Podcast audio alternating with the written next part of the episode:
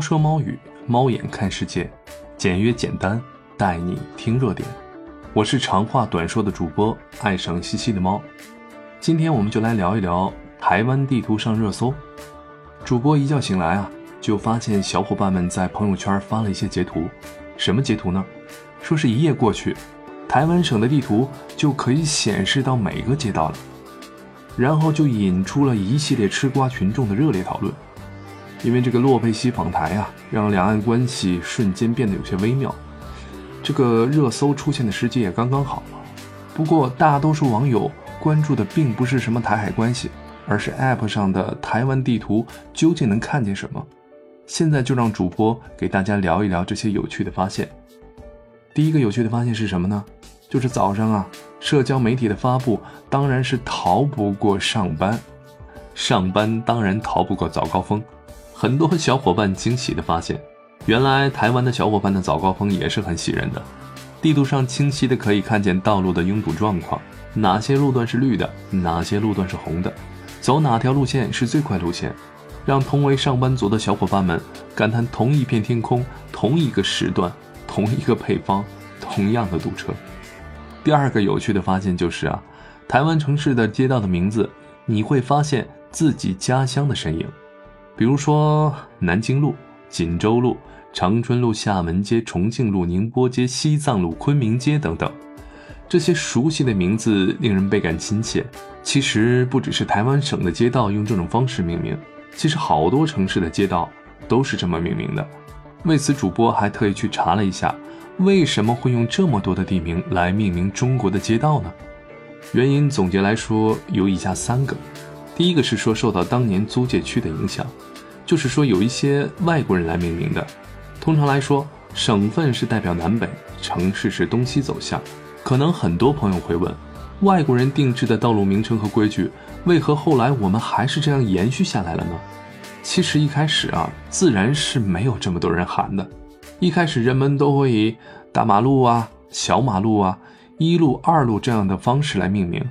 但是后来建国以后，国家认为用各个省市的名称给道路命名，一方面是好记忆，另一方面啊，也是因为当时国家刚成立，需要稳定，各个城市用这种方式命名，能够让全国上下一心。于是后来这样的名称就延续了下来。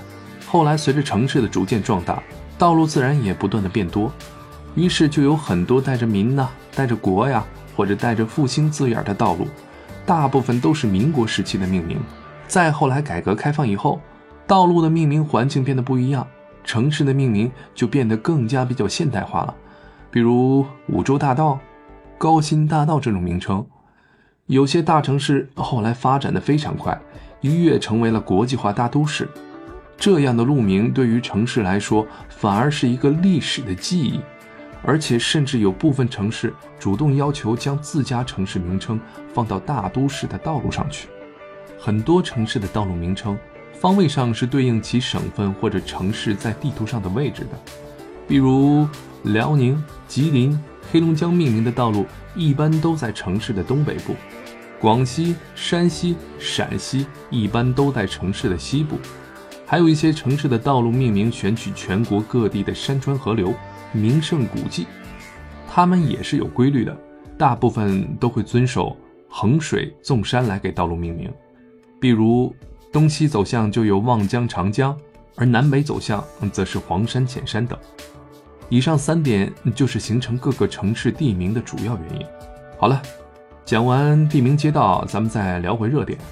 接着说这热搜造成的第三件趣事儿。这第三个呀，就是网友说在地图上看见了平时大家耳熟能详的小吃，比如说山西刀削面，并表示很想去吃。结果博主就是很好奇。突然想到了我国三大连锁餐饮，兰拉、黄焖鸡米饭、沙县小吃是否也占有一席之地？主播又很认真地搜了地图和大众点评，结果真的发现这三大巨头在那里也有分店。从开店的数量上来看，兰拉明显多于黄焖鸡米饭，多于沙县小吃。但是同为闽南语系的台湾，沙县小吃竟然是占比最少的。这一点真是有点太出乎主播的意外了。主播又赶紧联系了一下远在台湾省台北市的朋友，朋友说最近黄焖鸡米饭很火，果然餐饮的三大巨头不可小觑啊。